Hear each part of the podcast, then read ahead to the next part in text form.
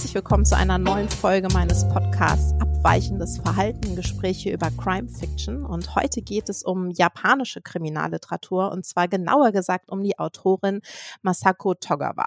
Und über sie spreche ich mit der Verlegerin Katja Kassing. Hallo. Hallo. Am Anfang kurz was zu dir. Du bist Verlegerin, das habe ich schon äh, gesagt. Du hast den Kass Verlag gegründet, der sich auf japanische Literatur spezialisiert hat und von Anfang an nur japanische Literatur gemacht hat und mittlerweile aber auch moderne koreanische Literatur verlegt. Du bist schon als Studentin nach Japan gegangen, dann nochmal nach dem Studium, ähm, hast zwölf Jahre dort gelebt und ja, widmest dich der japanischen Literatur. Und bisher war es tatsächlich so in diesem Podcast, dass sich meine Gäste jemanden aussuchen durften, über den sie reden wollen. Bei dir war es aber umgekehrt. Ich habe dich gefragt, ob wir über Masako Togawa reden wollen. Und du hast sofort gesagt, ja, doch, machen wir. Warum? Ha. ja, vielen Dank erstmal. Also ich äh, freue mich sehr, dass ich auch bei diesem, bei diesem Podcast äh, mitmachen darf. Und äh, ja, Masako Togawa, also ich ähm, bin äh, ich sage immer, ich bin Krimitante. Also ich lese leidenschaftlich gerne Krimis und äh, ja, ähm, der Verlag ist natürlich spezialisiert auf japanische Literatur, aber de facto haben wir mit Krimis angefangen meiner Vorliebe äh, geschuldet. Äh, mein Mann musste ich da erstmal überzeugen, weil der hat eigentlich überhaupt nie Krimis gelesen und äh, hat sich dann aber irgendwann von meiner Begeisterung anstecken lassen.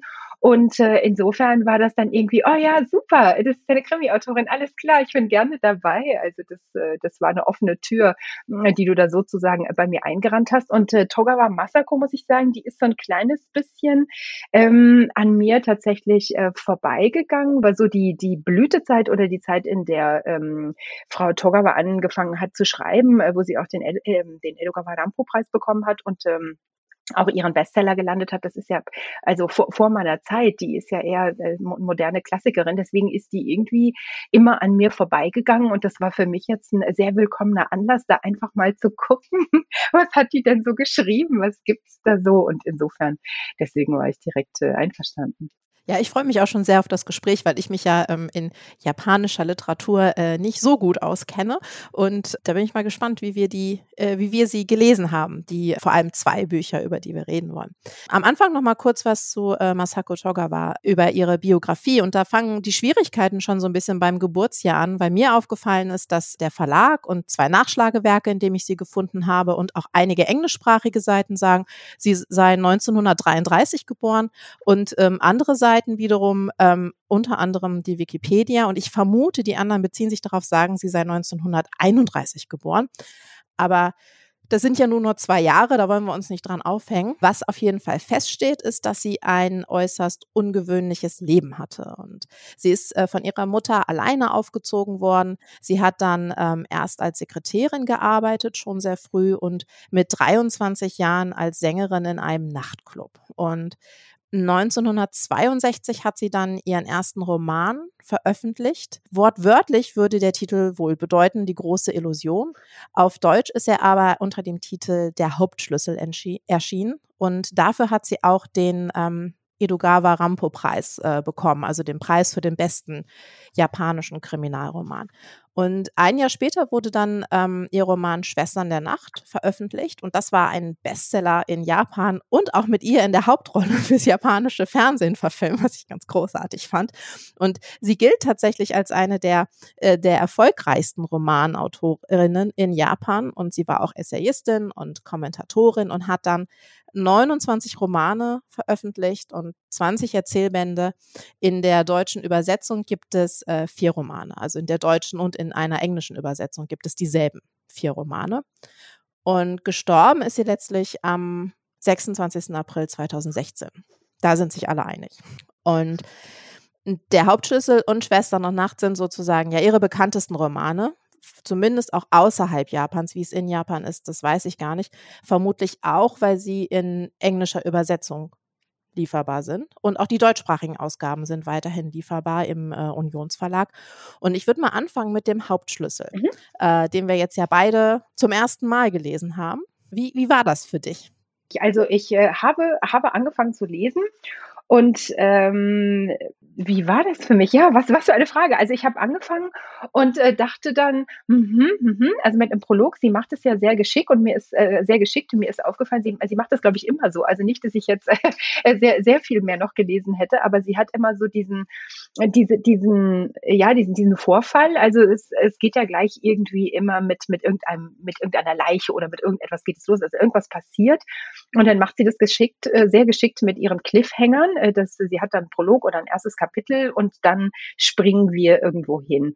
Ich fand auffällig äh, zum einen, mh, hm, dass man äh, sehr viele Leute kennenlernt, was äh, jetzt in diesem Fall auch damit zusammenhängt, dass das Ganze in einem Frauenwohnheim äh, stattfindet, was jetzt da um diese vier Meter eben versetzt werden soll. Und insofern kommt da jetzt alles Mögliche im wahrsten Sinne des Wortes ans Tageslicht. Also unglaublich viel Personal. Und sie springt dann hierhin und dahin und hierhin und dahin und alles sehr, sehr kurz und knapp.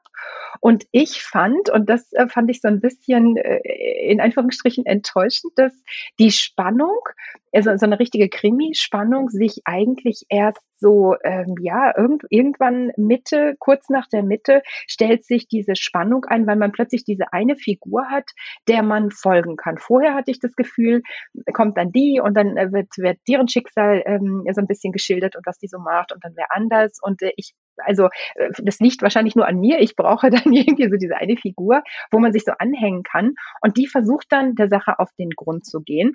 Und dann äh, fand ich also am äh, Schluss das fand ich nicht so gut, muss ich sagen. Also ich, ich finde, das war jetzt nicht, also der Hauptschlüssel, ja, das ist wahrscheinlich ihr be bekanntestes Werk, aber das ist nicht das, was mich am meisten überzeugt hat. Äh, mich hat tatsächlich die Schwestern der Nacht fand ich, fand ich um Klassen besser. Also dieses hier fand ich ein bisschen enttäuschend, weil ähm, man kann nicht wirklich mitraten. Also man, man kann auch noch nicht wirklich ahnen und dann am Ende wird einem etwas präsentiert, was sehr elaboriert ist, aber ähm, dazu fehlen einem irgendwie, also oder vielleicht habe ich auch einfach nur zu unaufmerksam gelesen, aber dazu fehlen einem sämtliche Hinweise, um irgendwie selber da auf den Trichter zu kommen. Das finde ich ein bisschen schade, weil ich äh, rate eigentlich ganz gerne mit. Und ähm, das äh, Zweite, ähm, was, was mir aufgefallen ist, es ist so ein bisschen, äh, finde ich, und da habe ich erst gedacht, das könnte, weil das eben eine Übersetzung äh, nicht aus dem Japanischen ist, sondern äh, die Übersetzung geht ja übers Englische, vielleicht ist es so eine Sache mit, mit der Übersetzung.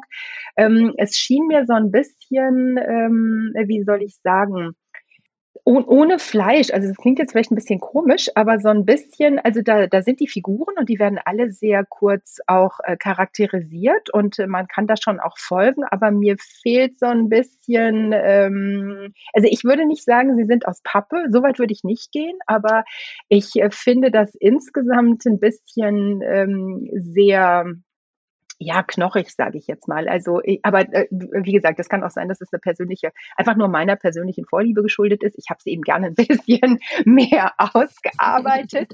Und äh, da dachte ich, okay, psychologisch, hm, na ja, also weiß ich jetzt nicht, finde ich, finde ich jetzt nicht so. Ähm, insofern war ich, muss ich sagen, vom Hauptschlüssel ein kleines bisschen enttäuscht, was mich gewundert hat und was ich gut finde, und das ist mir in den anderen Büchern auch aufgefallen, sind äh, diese Sätze, die sie zwischendurch äh, hat. Ähm, eben, jetzt muss ich mal gucken, ob ich es auf Anhieb finde. Ich habe mir so ein paar Sachen, ähm, habe ich mir hier notiert. Ähm, sie, sie sagt zum Beispiel an einer Stelle, auf Seite 19, die meisten Bewohnerinnen dagegen konnten irgendwann wenigstens ein erfülltes Leben führen, wie es einer Frau zusteht.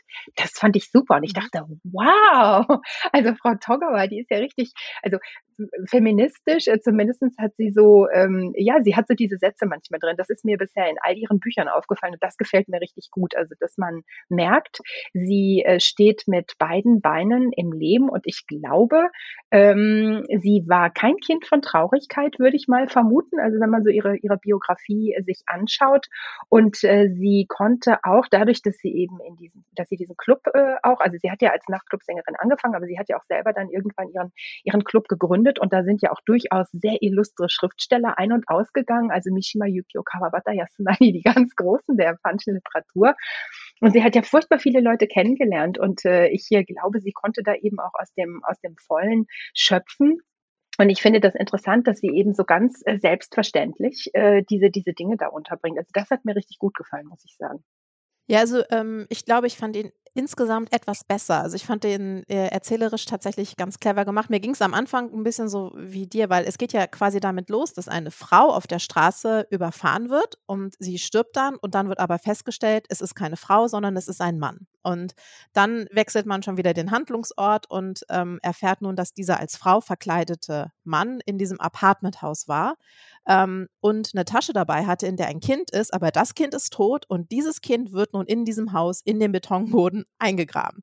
Und dann geht es einfach äh, weiter in die Zukunft, sieben Jahre später, wenn dieses Haus versetzt werden will. Und damit dachte ich ja, ah, ich weiß ja hier, worum es geht. Also wir wissen ja schon, was passiert ist und jetzt geht es einfach nur noch darum, wird dieses Kind entdeckt, was wird dann noch entdeckt, wie sind die Hintergründe und sowas alles. Aber dann kommt eben ja was komplett anderes und zwar im Prinzip ein Episodenroman, würde ich sagen. Wir haben diese Zimmer in dem Apartmenthaus und ähm, sie stellt so ein paar Frauen vor und ich konnte mich da ganz gut drauf einlassen. Ich habe mich dann einfach so ein bisschen äh, von ihr führen lassen. Und ähm, aber natürlich die ganze Zeit mit diesem Gefühl, man weiß mehr als die anderen in diesem äh, Roman. Und am Ende ist es dann aber natürlich so, dass man gar nichts wusste.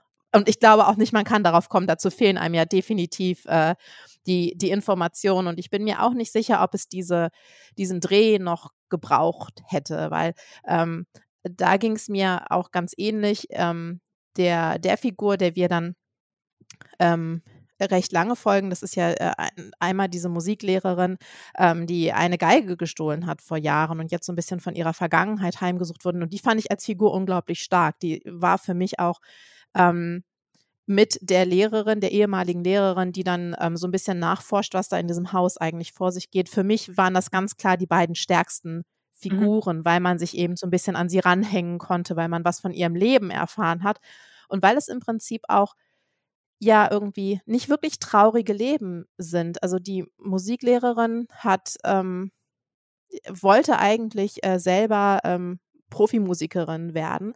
Ähm, aber seit sie die Geige gestohlen hat, konnte sie ihren einen Finger äh, nicht mehr knicken und damit äh, musste sie dann als Lehrerin arbeiten.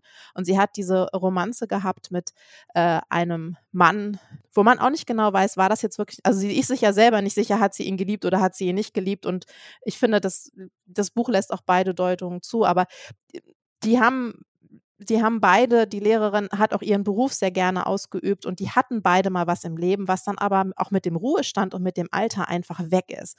Und das hat mir sehr gut gefallen, weil es so ein bisschen, ja, quasi das Leben von alleinstehenden Frauen ist. In äh, Japan, in der Nachkriegszeit spielt das Buch.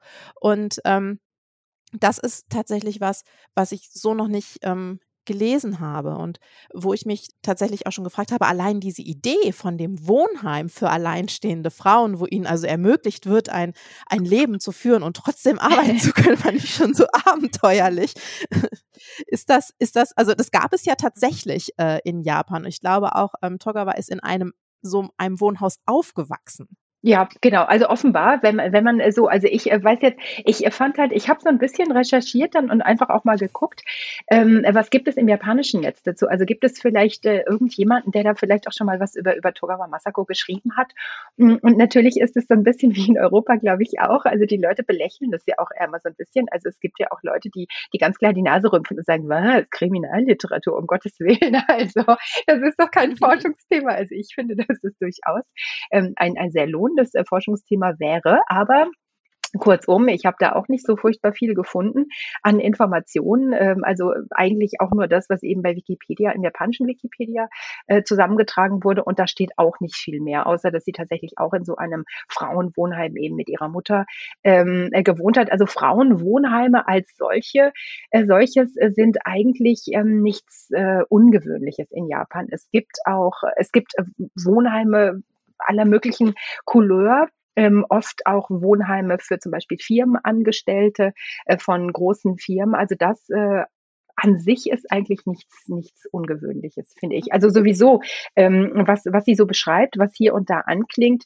das ist alles sehr nah am Leben und keineswegs, also ich hatte an keiner Stelle irgendwie das Gefühl, dass es, äh, dass es erfunden ist. Also das, was sie, was sie auch über die, was sie in Anführungsstrichen den einzelnen Figuren jetzt mal andichtet, finde ich alles ähm, fand ich alles total authentisch. Auch die Ausländer, die vorkommen, ähm, also in diesem Fall eben der Geiger, weil es, es gab immer diese Ausländer-Community. Also wir sind tatsächlich nach dem Krieg, da die Amerikaner und äh, auch das Stadtviertel Roppongi, was ich äh, glaube, das kommt nicht im äh, Hauptschlüssel vor, aber irgendwo anders kommt es vor. Das ist klassischerweise immer das Viertel gewesen, wo die Ausländer tatsächlich sich herumtreiben, in Anführungsstrichen. Also das ist alles äh, sehr, sehr authentisch. Ich fand ja auch, dass das, äh, dass der Roman tatsächlich also wirklich viel von dieser, von, von Einsamkeit erzählt und auch von, von Isolation von, von diesen Frauen. Ging dir das auch so? Ähm, ja, und ich glaube, das ist tatsächlich, äh, also zu dieser, zu dieser frühen Zeit, ähm, da war die Situation ja so, äh, die Japaner, also ich stelle mir vor, ähnlich wie in, äh, in in Deutschland. Viele Männer sind in den Krieg gezogen, sind im Krieg gestorben. Also es fehlten Männer, es fehlten Väter. Äh, viele Frauen ähm, hatten dadurch ganz automatisch äh, die Möglichkeit, um nicht zu sagen, sie waren eben auch gezwungen für ihren eigenen Lebensunterhalt zu sorgen. Also äh, viel mehr Selbstständigkeit, glaube ich. Ähm, aber eben dann auch ähm, verbunden mit Einsamkeit, wenn man dann eben keinen Partner hat, ähm, und dann eben alleine alt werden muss und dann ja zum Teil schon recht trostlos auch irgendwie. Das stimmt, das klingt klingt da an. Ja. Äh, wir sind uns noch in einem weiteren Punkt einig, nämlich dass ähm, der Hauptschlüssel nicht so gut ist wie Schwestern der Nacht. Das war nämlich auch äh, mein, ähm, mein äh, Lieblingsbuch äh, ja. von ihr. Und ähm, das ist tatsächlich ein Buch, da muss man immer wieder sagen, das ist 1963 erschienen. Also das ist, ähm, wenn man, wenn man das Buch liest und ich habe vorher nicht nachgeguckt, wann es erschienen ist und ich habe das gelesen und dann, äh, ich fand es unglaublich modern und habe dann gelesen, es ist 63 äh, erschienen und äh, bin also ja ganz, äh, ganz enthusiastisch darüber, denn ich sag mal ähm, kurz, äh, worum es geht und ähm, der englische Titel ist The Lady Killer und ich finde, äh, der Titel passt tatsächlich noch ein Ticken besser, denn es geht um einen Ingenieur namens Honda und ähm, der ist zumindest im übertragenen Sinne tatsächlich ein Ladykiller, denn die, äh, die Frauen verfallen ihm ja reihenweise, überwiegend freiwillig. Und ähm, seine, seine Aufreißmasche äh, ist quasi, dass er ihnen zuhört und äh, darauf achtet, was sie in dem Moment erwarten und ihnen das dann so bietet. Also er, es ist natürlich schon ja, er führt sie natürlich schon irgendwie hinters Licht, aber er ist damit sehr, sehr erfolgreich. Und er führt nun über seine Eroberungen ähm, ein Tagebuch, das er Jäger-Logbuch nennt. Das ist sein Leben. Seine Frau ähm, lebt nicht in Tokio, sie ist woanders und sie sehen sich nur am Wochenende. Und dann wird eben eine der Frauen, mit der er geschlafen hat, ermordet aufgefunden. Und ähm, sie ist nicht die erste, es folgen weitere. Das ist, da passt halt Lady Killer auch wieder. Und man weiß ja eigentlich schon die ganze Zeit, er war es nicht. Und hier ist es auch wieder so, dass man glaubt zu wissen, wer es war, aber so viel kann man sagen, nein, so ist es auch nicht. Mir hat tatsächlich am besten diese, also mich hat wirklich beeindruckt, wie sie diesen Beziehungen zwischen Männern und Frauen auf den Grund geht und wie, wie, ja, wie, wie viel Spannung dadurch auch entsteht. ja, also ich, ich hatte jetzt gerade überlegt, wie viel, wie viel darf man verraten und wie viel nicht. ja, also ich muss sagen, ähm, das fand ich, das, das finde ich richtig gut. Das fand ich klassen besser als, äh, als der Hauptschlüssel tatsächlich. Also äh, groß, großes Vergnügen, wobei ähm, das stimmt. Das hattest du eben schon gesagt. Das, das macht sie wirklich gut. Sie hat immer so diesen, die, dieses totale Überraschungsmoment. Also man denkt irgendwann, also ne, also das ganz offensichtliche oder das, was so offensichtlich scheint. Das ist es nie. Und äh, dann, wo man dann denkt, ah, das ist es, ähm, ist es dann, ist es dann auch nicht. Aber bei diesem Buch habe ich tatsächlich auf der Hälfte gedacht, okay, weil ich wusste auf der Hälfte, auf der Hälfte wusste ich, wer es ist. Ähm, und das hat sich dann tatsächlich auch bewahrheitet, weil sie hat, ähm, ich, ich will nicht so viel verraten. Also wenn es jemand lesen möchte, dann will ich jetzt nicht so viel verraten. Aber sie hat eine Person ausgelassen. Mhm. Wenn ich jetzt der Detektiv wäre, dann wäre das die erste Person gewesen, die ich befragen würde. Und äh, die, ausgerechnet, die wurde nicht befragt. Da dachte ich, okay.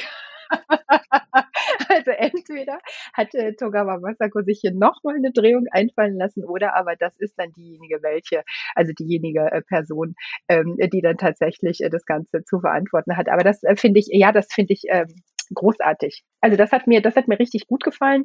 Ähm, eigentlich äh, ohne ohne Einschränkungen und ja, die ähm, Beziehungen, also Männer und Frauen und auch diese diese Selbstverständlichkeit, also ich meine, bei, ich glaube, da verrät man auch nicht so viel, wenn man sagt, äh, bei Togawa Masako geht's immer auch so ein bisschen um, ähm, um Erotik.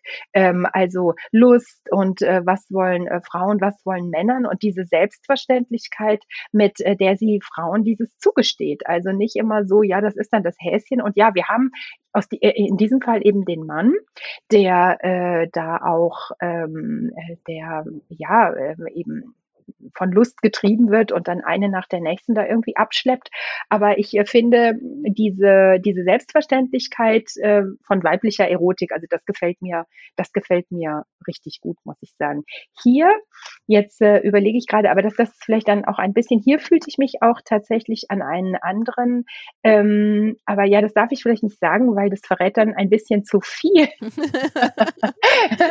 es gibt eine, es gibt ja eine Nymphomanin, die in diesem Buch äh, vorkommt. Und äh, die hat mich erinnert an eine andere Nymphomanin in der japanischen Literatur, ähm, nämlich die aus den Tagebüchern von, äh, da, da heißt das Buch Der Schlüssel, Junichiro Tanizaki. Und äh, da gibt es ja auch diese Nymphomanin. Und das ist auch interessant, weil das ist eigentlich, also das ist ja der Erot, es wird gehandelt als der erotische Tagebuchroman, Klassiker Japans, aber de facto ist es ja ein Psychothriller und am Ende gibt es auch eine Leiche. Also das ist so ein richtiges äh, Psychodrama und da ist äh, die, die Ehefrau eine Nymphomanin. Und ich finde das eigentlich ähm, mal ganz schön, dass man, dass man Frauen das eben auch zugesteht. Also nicht so dieses Verklemmte und nur dieses, ähm, ja, äh, das, das Opfer. Und ähm, in, in einem anderen Buch, was ich jetzt gerade angefangen habe von der Togawa, das gibt es nicht in Übersetzung, die durchsichtige Frau, das ist ähm, viel später erschienen, also Anfang der 80er, da ist es auch so. Also da ist es eine Frau, die sich ähm,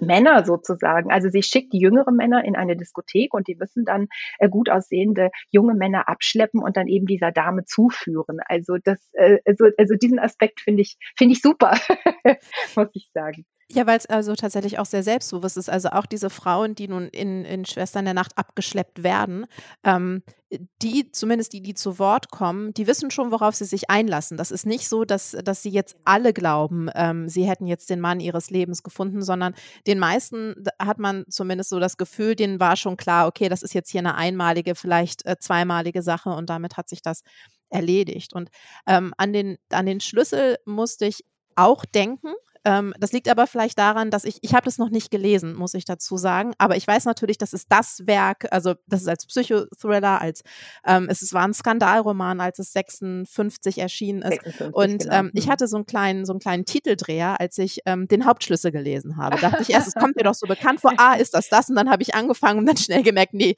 da hast du was verwechselt.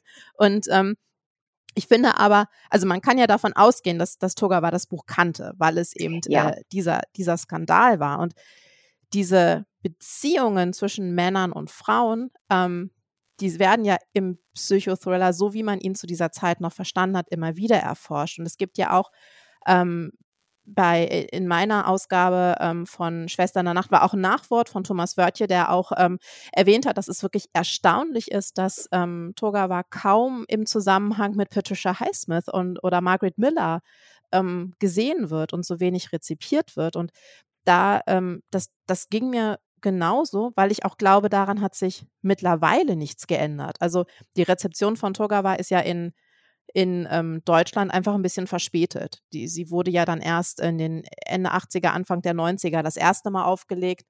Das, was sie aber macht, also da, da sehen ja selbst Highsmith und Miller ja ein bisschen blass dagegen aus, würde ich sagen, weil es auch einfach nochmal expliziter ist. Also der, ähm, diese Nachforschungen führen ja den Anwalt dann auch in eine Schwulenbar, wo völlig klar ist, das ist eine Schwulenbar und wo auch, ähm, also ich denke, nicht nur aus heutiger Sicht ähm, zu verstehen ist, äh, äh also welche Form von äh, schwuler Sexualität dort ausgelebt wird. Ja, das ist aber interessant, weil also das das ist ein total interessanter Punkt, weil ich glaube, die meisten Leute haben da vielleicht auch einfach eine falsche Vorstellung. Also, oft ist es ja so, wenn man wenn man das Land jetzt nicht kennt und das kann man jetzt ja von dem Leser nicht erwarten, dass alle sich jetzt so genau mit mit Japan auskennen. Äh, die haben vielleicht dann eben nur dieses Bild, ja, ja, also die Frau im Kimono und vielleicht also jetzt die Geisha, aber, ähm, 'ne ausgeprägte Sexindustrie, äh, zum Beispiel oder eben auch, ähm ja, äh, Homosexualität et cetera, pipapo und, äh, wie wie alltäglich das in der japanischen Gesellschaft eigentlich ist, das haben die wenigsten Leute auf dem Schirm. Also, man muss vielleicht, ähm, dazu sagen deswegen hat mich das überhaupt nicht, äh, gewundert. Ich fand das halt, äh, total authentisch.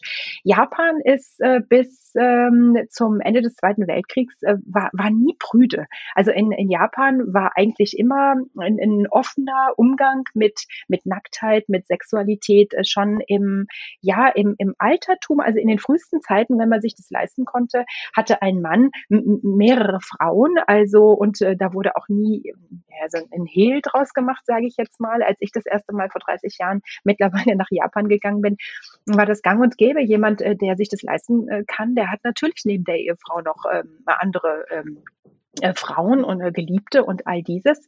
Homosexualität, also man denke nur an Mishima Yukio beispielsweise, der war auch verheiratet, der war aber ähm, auch äh, homosexuell und es gibt diese Industrie, also ich weiß von Freunden, die ähm, homosexuell sind, äh, die fühlen sich in Japan super wohl, weil es diese ganze Infrastruktur gibt und immer schon gab, also auch mit den, mit den Love Hotels, die werden an irgendeiner Stelle, ich weiß, ich glaube, die kommen auch in dem, in dem Schwestern der Nacht vor oder in dem, das ich jetzt gerade lese, diese Love Hotels, die es überall gibt. Also die, die gab es immer schon, weil das hängt damit zusammen, dass man in Japan kein Schlafzimmer hat, weil die Japaner haben ja Tatami und äh, diese, diese Räume, also die mit den Reisstrohmatten ausgelegt sind, die haben Wandschränke, da wird tagsüber das, das äh, Bettzeug verstaut verstaut, dass man den Raum anders nutzen kann, was aber umgekehrt auch bedeutet, dass selbst verheiratete Paare, wenn sie mal privé sein wollen, sich natürlich dann woanders hinbegeben müssen. Und deswegen gab es schon immer diese Love Hotels beispielsweise und Bars, also alles, was man, was man sich vorstellen kann. Und äh,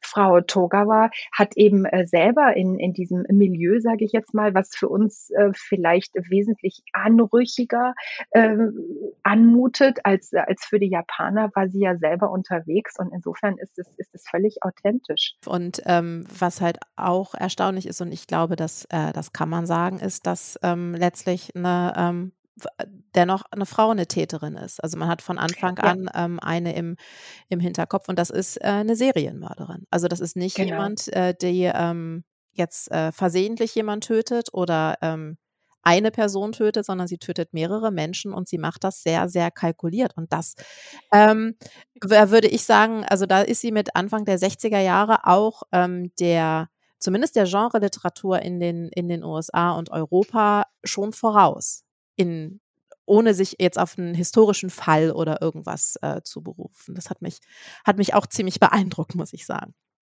Mhm. Aber ähm, Sex ist ja auch die perfekte Überleitung ähm, zu, dem, zu dem dritten Roman, den wir ja auch äh, beide gelesen haben. Mhm. Ähm, und zwar, äh, der heißt äh, Trübe Wasser in Tokio. Der ist 1976 in Japan erschienen. Und das ist ein total irres Ding. Und ähm, ich weiß auch noch nicht, aber noch nicht so hundertprozentig, ähm, äh, wie ich ihn finde. Ich finde ihn, ich finde ihn faszinierend, sagen wir es mal so. Und ähm, es geht um einen äh, Psychiater, der sich um seinen Patienten kümmert, der behauptet, er habe Frau Ovada ermordet. Und zwar mit einer langen Waffe. Und das ist schon der erste Moment, in dem Freud wirklich überdeutlich grüßt. Ähm, und tatsächlich äh, sucht dieser Psychiater dann also Frau Ovada auf und äh, stellt fest, äh, sie lebt noch. Und nun will der Psychiater herausfinden, warum sein Patient ähm, ja einen Mord und auch eine Vergewaltigung gesteht, die es so wahrscheinlich nicht gab und begibt sich auf so eine Suche.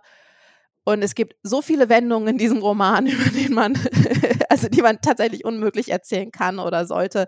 Und ähm, das ist ein Roman, der ist, ähm, bei dem ich dachte, okay, also der Hauptschlüssel ist so klar in der Zeit verankert. Und äh, Schwestern der Nacht erscheint so modern. Und jetzt haben wir diesen Roman und das ist so ein merkwürdiges Mittelding, weil auf der einen Seite ist er auch äh, durchaus äh, modern, weil es wirklich, es geht sehr viel um Sex. Also der Psychiater schläft quasi mit jeder der schönen Frauen, die in diesem Roman auftauchen und sie sind auch fast alle schön.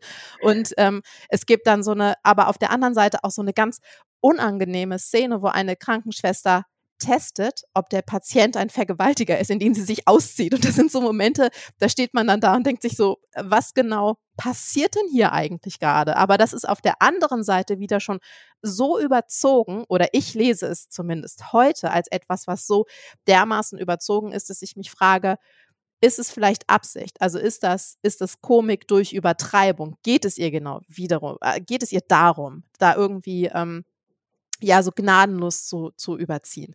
Wie, ja, wie, wie war es bei dir mit diesem? also, äh, das, das ist wirklich, äh, das ist wirklich schwierig. Also, das stimmt alles, äh, was du sagst, diese, diese ganzen Wendungen und äh, tatsächlich äh, der Arzt, äh, das fand ich irgendwie auch, fand ich auch lustig. Also wirklich mit, mit jeder attraktiven Frau, so dass man sich, also ich habe mich die ganze Zeit gefragt, naja, da ist dieser Psychiater hm, und der ist ja sehr engagiert. Also, das fand ich jetzt nicht ganz so überzeugend, muss ich sagen. Also, irgendwie so weit geht er jetzt da für seinen, äh, für seinen ähm, äh, ja, für diesen, für diesen Patienten und äh, dann äh, sind da alle diese, diese Personen. Also ich äh, bin mir nicht so hm, ganz sicher, ähm, ob man, ähm, also ich lese nach, ich habe jetzt diese, wie gesagt, also diese, diese drei Bücher von ihr und lese jetzt äh, das vierte und ähm, ich glaube, also ich, sagen wir so, ich würde es ähm, so lesen.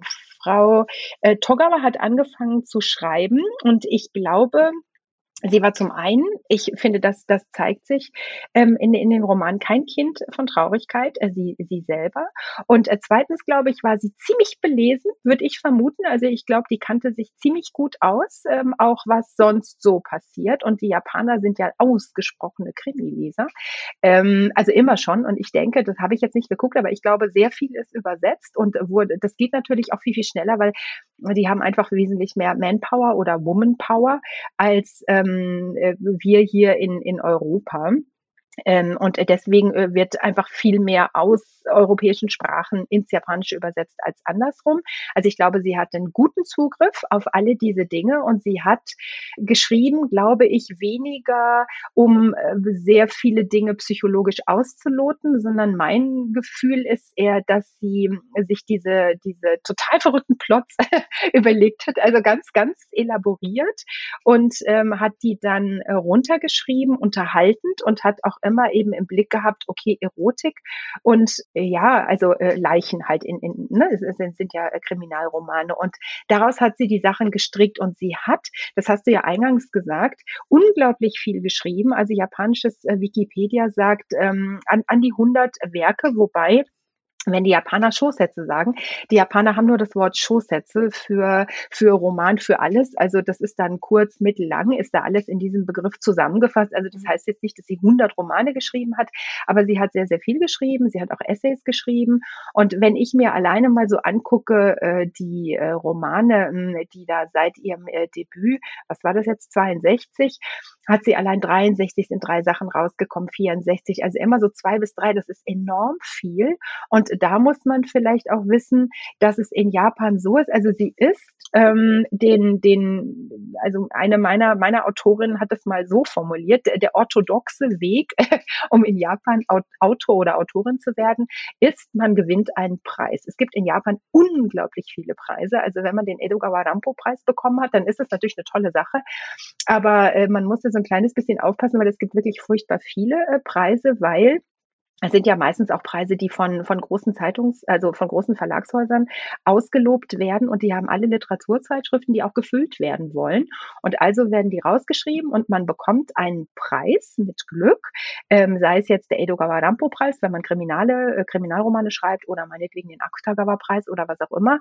Und dann ist man sozusagen äh, offiziell ist man Autor. Und dann ist es in Japan so, dass ähm, dieser, dieser Autor oder die Autorin in diesem Fall nicht bei diesem einen Verlag bleibt, sondern die Verlage rufen an. Also die Verlage rufen an und sagen, oh, Frau Togawa, Sie haben dieses tolle Ding geschrieben. So, wie wäre es denn? Wir wollen auch und so und machen Sie doch für uns auch. Und wenn man so guckt, dann äh, sind auch alle namhaften Verlage sind ähm, bei ihr auch wirklich vertreten. Weswegen ich davon ausgehe, dass sich da auch irgendwie in den letzten äh, 60 äh, Jahren, äh, 40, 50, 60 Jahren nichts geändert hat an dieser, an dieser Sache. Ähm, was ich damit sagen will, ist, dass sie auch unter diesem äh, ja, unter einem gewissen Zeitdruck vielleicht auch, äh, Publikationsdruck. Also dann haut man eben zwei bis drei Dinger raus und äh, das erklärt vielleicht auch so ein bisschen ähm, dann manchmal, ähm, also es ist eine Grund, äh, so eine, ja, so eine eine grundlegende Qualität, sage ich jetzt mal, gute Unterhaltung. Also ich finde äh, sehr gute Unterhaltung, aber es ist auch immer irgendwie ähnlich gestrickt ähm, und es ist halt immer sehr, sehr elaboriert. Aber ähm, was, was ich auch bei den trüben Wassern eben so ein bisschen schade finde oder das ist, wie gesagt, das ist eine persönliche Vorliebe. Ich habe es gerne ein bisschen einfach ausgeschmückter sozusagen. Aber klar, für, für die Zeit, also, und wie gesagt, in all ihren Romanen scheinen eben diese, kommen diese Sätze manchmal, ne? Also, und das finde ich irgendwie großartig. Also man nimmt immer irgendwie was mit von einer wirklich, ähm, ja, erfahrenen Frau. Das gefällt mir. Ja, und ähm, es ist ja tatsächlich so, dass jetzt alle drei Titel, über die wir geredet haben, also es gibt noch einen, einen vierten in der deutschen Übersetzung, der Kuss des Feuers, den haben, haben wir jetzt außen vor gelassen. Also der ist auch nur noch antik, also ausschließlich antiquarisch zu bekommen. Aber ähm, für den gilt das Gleiche. Die wurden aus dem Englischen ins Deutsche übersetzt. Und das ist ja was, das gibt es im Kass-Verlag nicht. Nein. das, das gibt es bei uns nicht, aber aus dem einfachen Grunde, weil wir aus dem Japanischen übersetzen können. Also ich bin kein Feind. Ich gehöre nicht zu den Leuten. Ich weiß, es gibt Leute, die sagen, das ist ein absoluter No-Go, das geht gar nicht. Ähm, also der Meinung bin ich nicht, um das gleich vorwegzunehmen. Aber ähm, du hast jetzt ja auch ein Original äh, von ihr ge gelesen aus einer späteren Zeit noch. Mhm. Gibt es da, also gibt es da Unterschiede Hast du das anders gelesen als jetzt die, die Deutschen oder hast du das Gefühl, da ist ein anderer Stil oder irgendwie sowas in der Art? Überhaupt nicht. Ich habe das Gefühl, dass der Ton, der Ton, der da ist, also sie schreibt sehr fast schon staccatohaft. Also es sind immer Hauptsätze, sehr viel Dialoge und äh, immer so, dann, dann kommt dies, dann kommt das und sie macht dann auch immer Absätze. Das machen viele Japaner. Also da kommt ein Satz, dann passiert das und dann passiert das, dann passiert das, dann passiert das. Und dann machen die auch immer so einen Absatz. Also ich habe das Gefühl vom vom Ton und auf den kommt es eigentlich an. Der äh, Ton ist, ähm, der hat sich auch in den Übersetzungen nicht ähm, verändert. Also sehr straightforward, äh, würde ich mal sagen. Kurze Charakterisierungen und äh, dann äh, kommen so diese ja, diese harten Schnitte, ne? Also, dass man, man ist, äh, in einer Sekunde ist man noch hier und dann kommt eine Leerzeile und dann ist man woanders. Und äh, das muss man als Leser dann irgendwie so schlucken. Also man wird da, man wird da nicht hingeführt, sondern das sind dann wirklich so kurze Szenen. Und ähm, in, in dem Buch, was, was ich jetzt lese, also in der, in der durchsichtigen Frau, ähm, da geht es um eine, also es, es fängt damit an, es gibt diese Diskothek und da ist diese unglaublich schöne junge Frau und das ist eine von fünf die immer einen anderen jungen Mann abschleppt sozusagen. Also sie kommt dann irgendwann auf der Tanzfläche und sagt dann, ja, willst du, und das ist auch interessant, also sie spricht dann immer den, den jungen Mann an und sagt, ja, ähm, wollen wir vielleicht eine, eine Spritztour machen? Und äh, der allererste, den sie da abschleppt, der sagt, na, ich habe gar kein Auto. Dann sagt sie, das macht nicht, sehe ich aber. Und dann schleppt die den ab.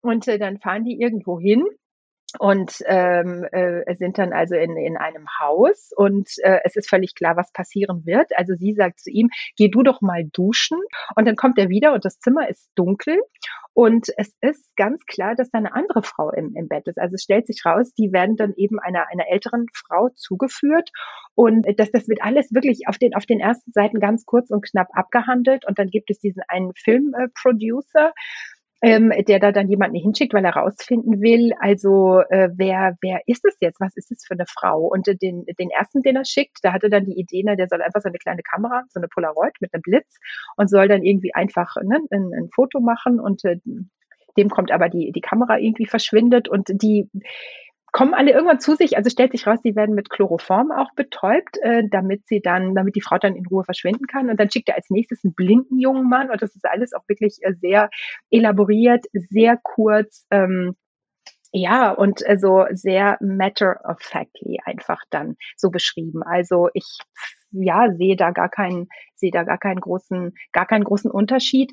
Und ähm, ich sagte ja schon gerade, also grundsätzlich, ich finde ähm, immer, bei, also Kriminalliteratur ist insofern ein kleines bisschen anders als äh, Literatur, weil es bei Krimis ja eigentlich eben, also man hat eben die Story und die Story trägt im günstigsten Fall.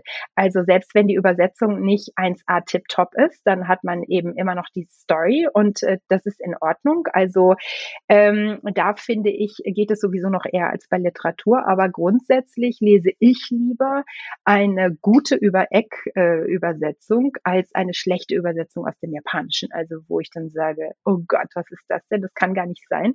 Ähm, also dann lieber grundsätzlich bin ich da wirklich äh, nicht äh, dagegen.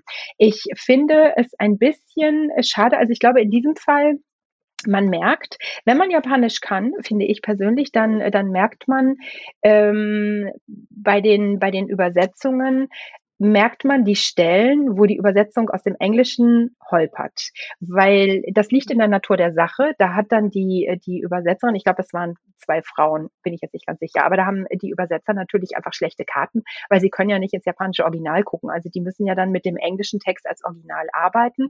Und insofern finde ich das völlig entschuldbar. Ich äh, finde, sie sind eigentlich, ähm, also der Ton ist da, das finde ich total wichtig. Manchmal geht es halt so ein bisschen rauf und runter, wo ich so dachte, ah, hm, ja, okay, das liegt dann eben einfach daran, wenn man es aus dem Japanischen machen würde, dann, dann wäre es halt anders.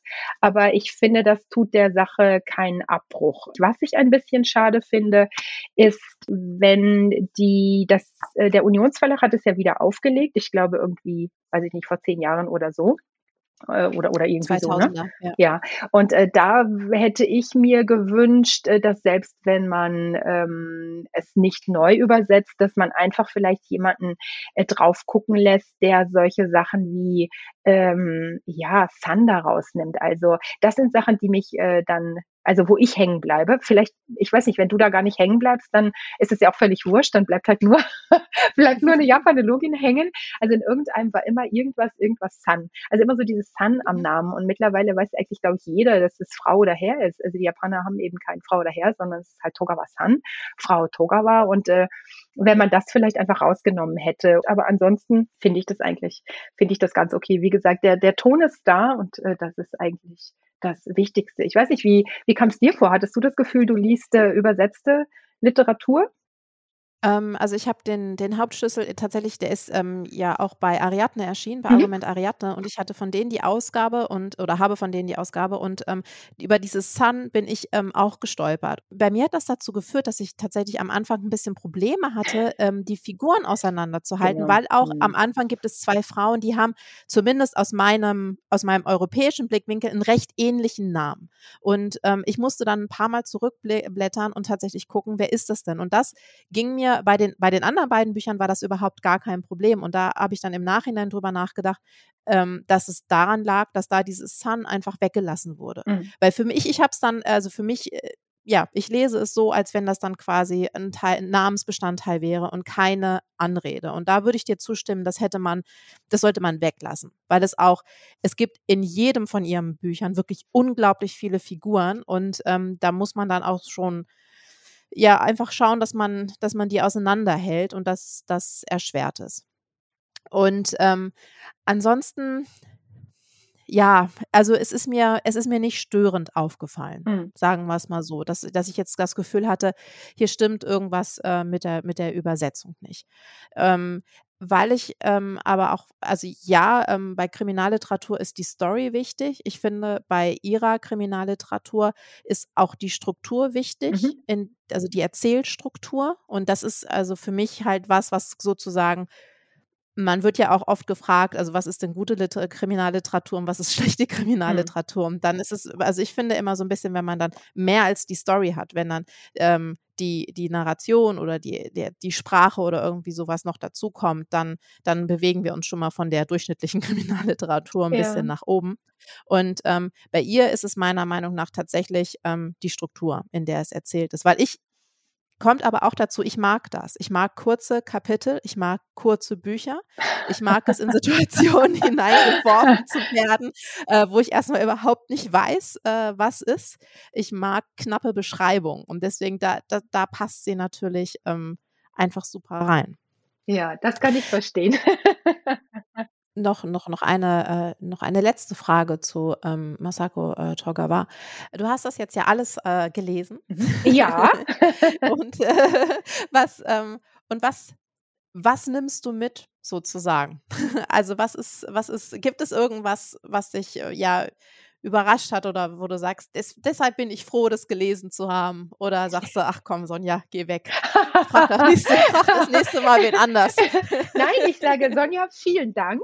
Das war für mich ein sehr willkommener, willkommener Anlass, ähm, mir einfach nochmal äh, jemand, jemand Neues anzugucken und einfach, einfach äh, zu lesen. Also ich äh, finde, mich, mich beeindruckt, glaube ich, die Frau als solche. Ich habe dann weitergeguckt, weil ähm, auch als Sängerin und äh, habe dann hab mir YouTube-Videos auch angeschaut. Also die hat ja eine tolle Stimme und äh, ich finde das einfach so interessant, die Biografie. Also ich bin froh, dass ich es gelesen habe. Ich äh, lese dieses Buch jetzt äh, sicher zu Ende, weil also ich finde, so, also als Fazit für mich, ähm, äh, es hat eben so ein bisschen was, also ich will das jetzt, es soll nicht, nicht despektierlich klingen. Es ist äh, so eine, so eine Unterhaltungsliteratur, die mich so ein bisschen an so, an so Groschenromane erinnert. Ne? Also man kann das wunderbar ähm, abends halt, ne, oder weil das eben auch diese kurzen Kapitel äh, sind, einfach mal in der Badewanne dann und man, man will dann auch wissen, wie es weitergeht, weil jetzt hat die da alleine schon auf den ersten, weiß ich nicht, 30 Seiten oder so drei, drei Männer sind da verschlissen worden und jetzt denke ich dann so, das ist ja sehr interessant interessant. Also sie treibt das so schön äh, voran, also wirklich in eine gute, eine gute äh, Unterhaltung. Und äh, nee, ich bin äh, ganz im Gegenteil, ich bin eigentlich äh, froh, dass ich jetzt die Gelegenheit hatte, mich da mal, mal einzulesen. Also das war, das war interessant. Das freut mich. Dann äh, bedanke ich mich für das, äh, für das Gespräch und das Lesen und äh, bin jetzt ein bisschen neidisch, dass du das noch lesen kannst, weil ich nicht, weil ich kein Japanisch kann. Aber ich werde dann jetzt einfach endlich mal den Schlüssel lesen, glaube ich. Ja, unbedingt. und äh, ich bedanke mich auch äh, bei euch fürs Zuhören und äh, würde mich freuen, wenn ihr Kommentare da lasst, folgt und das Übliche alles. Bis zum nächsten Mal. Tschüss.